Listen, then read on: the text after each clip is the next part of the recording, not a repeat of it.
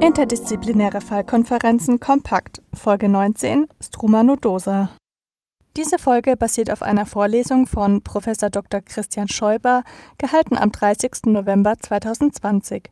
Es wird der Fall einer 45-jährigen Patientin mit Struma nodosa besprochen.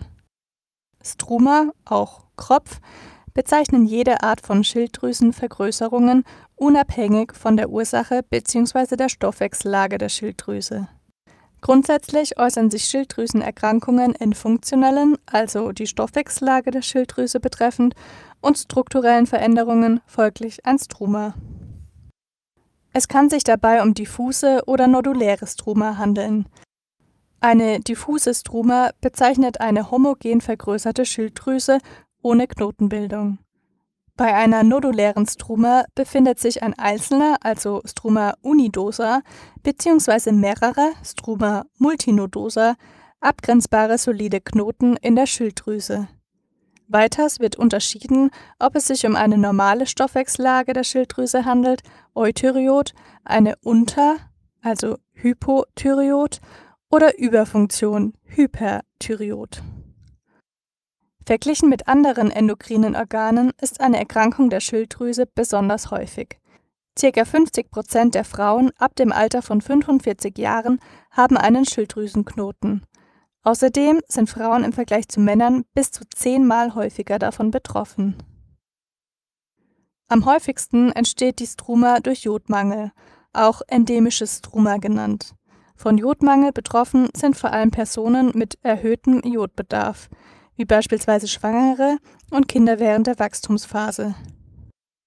Durch den Jodmangel entsteht eine Hyperplasie und Hypertrophie der Thyreozyten, wodurch es in den ersten Jahren zuerst zu einer diffusen Schilddrüsenvergrößerung kommt und in weiterer Folge durch degenerative Veränderungen zum knotigen Gewebeumbau, also eine Struma nodosa, kommt. Seltenere Ursachen für die Entstehung einer Struma sind die Autoimmunkrankheit Morbus Basedow, Schilddrüsenentzündungen, maligne Tumoren wie das papilläre, follikuläre, anaplastische oder medulläre Schilddrüsenkarzinom, strumigene Substanzen wie Thiocyanate und Lithium, Jodverwertungsstörungen oder Hormonresistenzen. Euthyreote Struma sind häufig ein Zufallsbefund ohne klinischen Zusatzbefund. Bei großen Struma können diese am Hals getastet werden, wobei die Konsistenz abhängig von Ätiologie, Stadium und Ausprägung der Struma ist. Ist die Schilddrüsenveränderung in einem weit fortgeschrittenen Stadium, können ein Globusgefühl im Hals, Beschwerden beim Schlucken bis hin zu Atemnot durch Einengung der Luftröhre auftreten. Bezüglich veränderter Stoffwechsellage sind bei Hyperthyreose folgende Symptome möglich.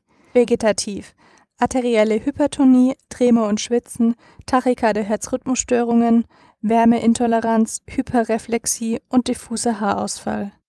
Neuropsychiatrisch Unruhe und Reizbarkeit, Schlafstörungen und rasche Ermüdbarkeit. Gastrointestinal erhöhte Stuhlfrequenz und Diarrhoe. Metabolisch Gewichtsabnahme. Bei einer Hypothyreose sind im Gegensatz folgende Symptome möglich. Vegetativ, Bradykardie, Haarausfall, verminderte Schweißabgabe, also Hypohidrose und kühle, trockene Haut. Neuropsychiatrisch Antriebsarmut, Teilnahmslosigkeit, Depressivität und Hyporeflexie. Gastrointestinal, Obstipation, metabolisch, Gewichtszunahme.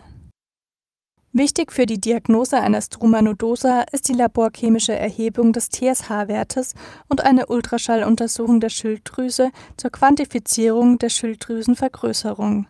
Ergänzend kann zusätzlich ein CT der Schilddrüse durchgeführt werden, um retrosternale bzw. thorakale Struma-Anteile abbilden zu können. Bei Verdacht auf Malignität bzw. Autonomie der Schilddrüse sollte weiters eine Szintigraphie erfolgen, eine Bestimmung des Calcitoninwertes zum Ausschluss eines medullären Schilddrüsenkarzinoms und eine Bestimmung der Schilddrüsenautoantikörper zum Ausschluss einer Hashimoto-Thyreoiditis bzw. eines Morbus Basedow. Calcitonin wird hauptsächlich in den C-Zellen der Schilddrüse produziert und in geringen Anteilen auch im Thymus und in den Nebenschilddrüsen. Es ist ein Peptidhormon und der Gegenspieler zum in der Nebenschilddrüse gebildeten Parathormon. Gemeinsam regulieren diese Hormone den Calcium- und Phosphathaushalt des Körpers. Labormedizinisch gilt es als Indikator zur Abklärung von szintigraphisch kalten Schilddrüsenknoten, unklaren CEA-Erhöhungen, postoperativen Kontrollen und Rezidivkontrollen nach Schilddrüsen- und Nebenschilddrüsenchirurgie sowie Familienscreening des Menne-Syndroms. Herr Prof. Dr. Christian Schäuber präsentiert uns ein Fallbeispiel haben eine Patientin, eine 45-jährige Patientin, die einen Knotenstruma beidseits hat. Das haben ungefähr 50 Prozent der Frauen in diesem Alter, die man Gott sei Dank nicht alle operieren muss. Die Struma-Knoten beidseits wurden bereits mittels Ultraschalluntersuchung verifiziert. Weiters auffällig bei der Patientin ist, dass der Tumormarker CEA, der mit 28 Mikrogramm pro Liter relevant erhöht ist. Was ist CEA? Das ist ein Glykoprotein aus der Immunglobulin-Superfamilie. Und die Tumormasse, falls es einen Tumor gibt, der dahinter steht, steht in guter Relation zur Serumkonzentration von diesem Tumormarker. Das CA ist ein Tumormarker für eine ganze Menge an verschiedenen Tumoren. Deswegen eignet er sich wenig zur Früherkennung. Wenn aber ein erhöhtes CA gefunden wird, muss man dem nachgehen. Es wird in der Dickdarmschleimhaut gebildet, schon in frühen Schwangerschaftswochen. Das CEA zeigt sich erhöht beim kolorektalen, Mama- und Bronchialkarzinom insbesondere beim nicht kleinzelligen Bronchialkarzinom. Außerdem bei Pankreas-, Magen- und Endometriumkarzinom. Sehr selten ist es auch beim medullären Schilddrüsenkarzinom erhöht, jedoch können auch nicht kanzerogene Erkrankungen wie eine Pankreatitis, die Colitis ulcerosa, Lebererkrankungen und Rauchen zu einer Erhöhung des CRA führen. Wie sollte nun diagnostisch weiter vorgegangen werden? Die einfachste Abklärung. Was würde ich denn im Labor wissen wollen, wenn das CA ein Hinweis auf ein medulläres Schilddrüsenkarzinom sein soll, dann brauche ich eigentlich nur das Calcitonin messen. Das Calcitonin, der beste Tumormarker der Welt, weil er hochspezifisch ist und ganz selten etwas anderes anzeigt als ein medulläres Schilddrüsenkarzinom, war bei der Patientin bei 1587. Der Normalwert geht bis 10. Eine Calcitonin-Bestimmung wird bei PatientInnen mit Schilddrüsenknoten routinemäßig durchgeführt. Da die Patientin einen Calcitoninwert von 1587 Nanogramm pro Liter hat, lässt sich die Diagnose des medullären Schilddrüsenkarzinoms stellen. Medulläre Schilddrüsenkarzinome sind relativ selten. Sie machen etwa 4 bis 10 Prozent der Schilddrüsenkarzinome aus, kommen also 1 bis 2 pro Million Einwohner vor. In Österreich wohl etwas häufiger, weil wir sehen deutlich mehr. Aber das sind die offiziellen Zahlen. Frauen sind etwas häufiger betroffen als Männer und eigentlich ist die klinische Manifestation im etwas höheren Lebensalter. 20 Prozent der medullären Schilddrüsenkarzinome sind erblich und können schon in der Kindheit auftreten. Dieser Tumor geht von den Calcitonin produzierenden C-Zellen der Schilddrüse aus und metastasiert lymphogen und hämatogen. Je später ein medulläres Schilddrüsenkarzinom diagnostiziert wird, desto schlechter ist die Prognose. Welche weiteren Schritte werden bei der Patientin aus dem Fallbeispiel durchgeführt? Unsere Patientin wurde natürlich total thyrektomiert. Warum muss man die ganze Schilddrüse entfernen? Weil dieses medulläre Schilddrüsenkarzinom nicht nur bei den familiären, sondern auch bei den sporadischen Fällen multifokal vorkommen kann. Bei den familiären fast immer, wenn man lang genug wartet, bei den sporadischen immerhin auch noch in bis zu 19 Prozent. Deswegen muss man immer die ganze Schilddrüse entfernen und nicht nur den knotentragenden Anteil. Man muss auch immer eine zentrale Halsdissektion machen, weil diese medullären Schilddrüsenkarzinome sehr früh sowohl hämatogen als auch lymphogen metastasieren und die Lymphknoten sozusagen in der ersten Operation immer radikaler entfernt werden können. Und da es keine andere Behandlungsmöglichkeit gibt als die Operation, nämlich keine kurative Behandlungsmöglichkeit, ist der Patient in seinem weiteren Wohlbefinden davon abhängig, dass er bei der ersten Operation gut und komplett versorgt wird. Eine funktionelle Halsdissektion beidseits ist erforderlich, um die Lymphknoten lateral der Vena jugularis zu entfernen. Die funktionelle Halsdissektion kann in der Erstoperation oder in einer Zweitoperation durchgeführt werden. Diese Patientin, wurde alles gemacht, weil wir sehr hohe Werte hatten und wir haben also vermutet, dass sie auch Lymphknoten im lateralen Hals haben kann. Wir haben natürlich das medulläre Schilddrüsenkarzinom gefunden und zwar ein Stadium 2b rechts ein 16 mm Knoten, links ein 21 mm Knoten, es war also multifokal. Von den Lymphknoten wurden 109 entfernt, diese waren alle frei von Metastasen. Da die Patientin keine Lymphknotenmetastasen hat, wurde die Heilung schon durch die Operation erreicht. Sie benötigt keine Chemotherapie. Bei fortgeschrittenem medullären Schilddrüsenkarzinom gibt es zwar Chemotherapien, diese führen jedoch nicht zu einer Heilung, sondern nur zu einer Verzögerung des Fortschreitens der Erkrankung. Wie bereits erwähnt, tritt das medulläre Schilddrüsenkarzinom in 80 Prozent der Fällen sporadisch auf. In den restlichen 20 Prozent familiär mit autosomal dominanter Vererbung im Rahmen von multiplen endokrinen Neoplasien, kurz MEN. Bei der Patientin des Fallbeispiels trat das medulläre Schilddrüsenkarzinom sporadisch auf. Welche Komplikationen können nach einer totalen Thyreoidektomie auftreten? Je nachdem, wie viel Schilddrüsengewebe entfernt wurde, kann es zu einer Hypothyreose kommen. Bei einer totalen Thyreoidektomie tritt eine Hypothyreose immer auf. Diese wird mit der oralen Gabe des Schilddrüsenhormons Levothyroxin T4 therapiert. Genauere Informationen dazu folgen später. Eine weitere Komplikation ist der postoperative Hypoparathyreoidismus. Dieser tritt bei 0,4 bis 4 Prozent der PatientInnen nach einer Schilddrüsenoperation auf.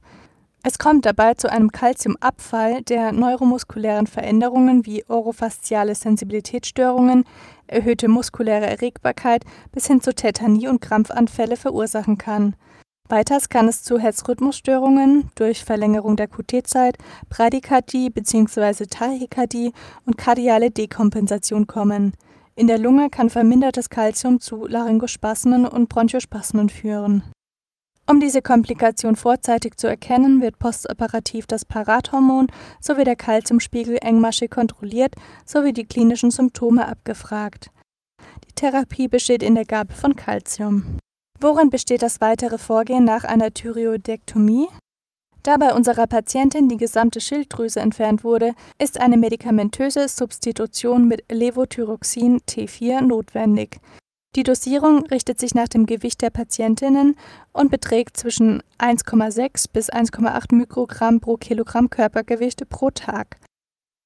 Der TSH-Zielwert unter medikamentöser Therapie liegt bei 0,8 bis 1 MU pro Liter und sollte langfristig einmal jährlich kontrolliert werden.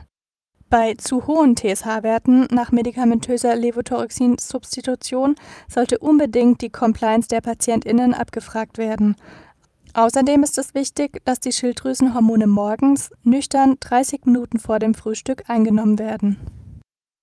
Die meisten Struma werden als Zufallsbefund in einer Ultraschalluntersuchung entdeckt.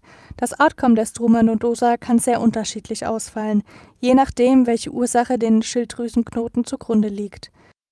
Kann ein Malignom als Ursache ausgeschlossen werden, gibt es je nach klinischer Ausprägung der Symptome entweder die Möglichkeit einer medikamentösen, einer operativen oder einer nuklearmedizinischen Therapie. Steht der Verdacht eines Malignoms im Raum bzw. wurde dieser laborchemisch bestätigt, wird eine totale Thyreoidektomie sowie Halsdissektion durchgeführt.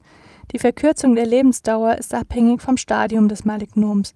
Je früher die PatientInnen operiert werden und je kleiner der Tumor bei Erstdiagnose, desto höher ist das Überleben. Die Schilddrüse ist ein Organ, welches, wenn es erkrankt, vielfältige klinische Ausprägungen haben kann.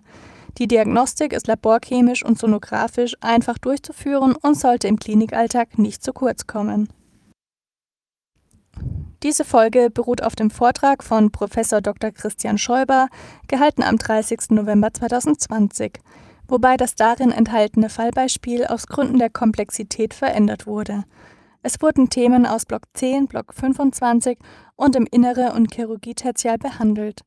Weiterführende Informationen sind auf der Website podcast.meduniwien.ac.at zu finden. Alle Studierenden im fünften Studienjahr können zur Vertiefung des Wissens ein interaktives Quiz lösen. Der Link zum Quiz findet sich ebenfalls auf der Website und in den Show Notes. Gestaltung und Präsentation Melanie Dorner und Amelie Krüger.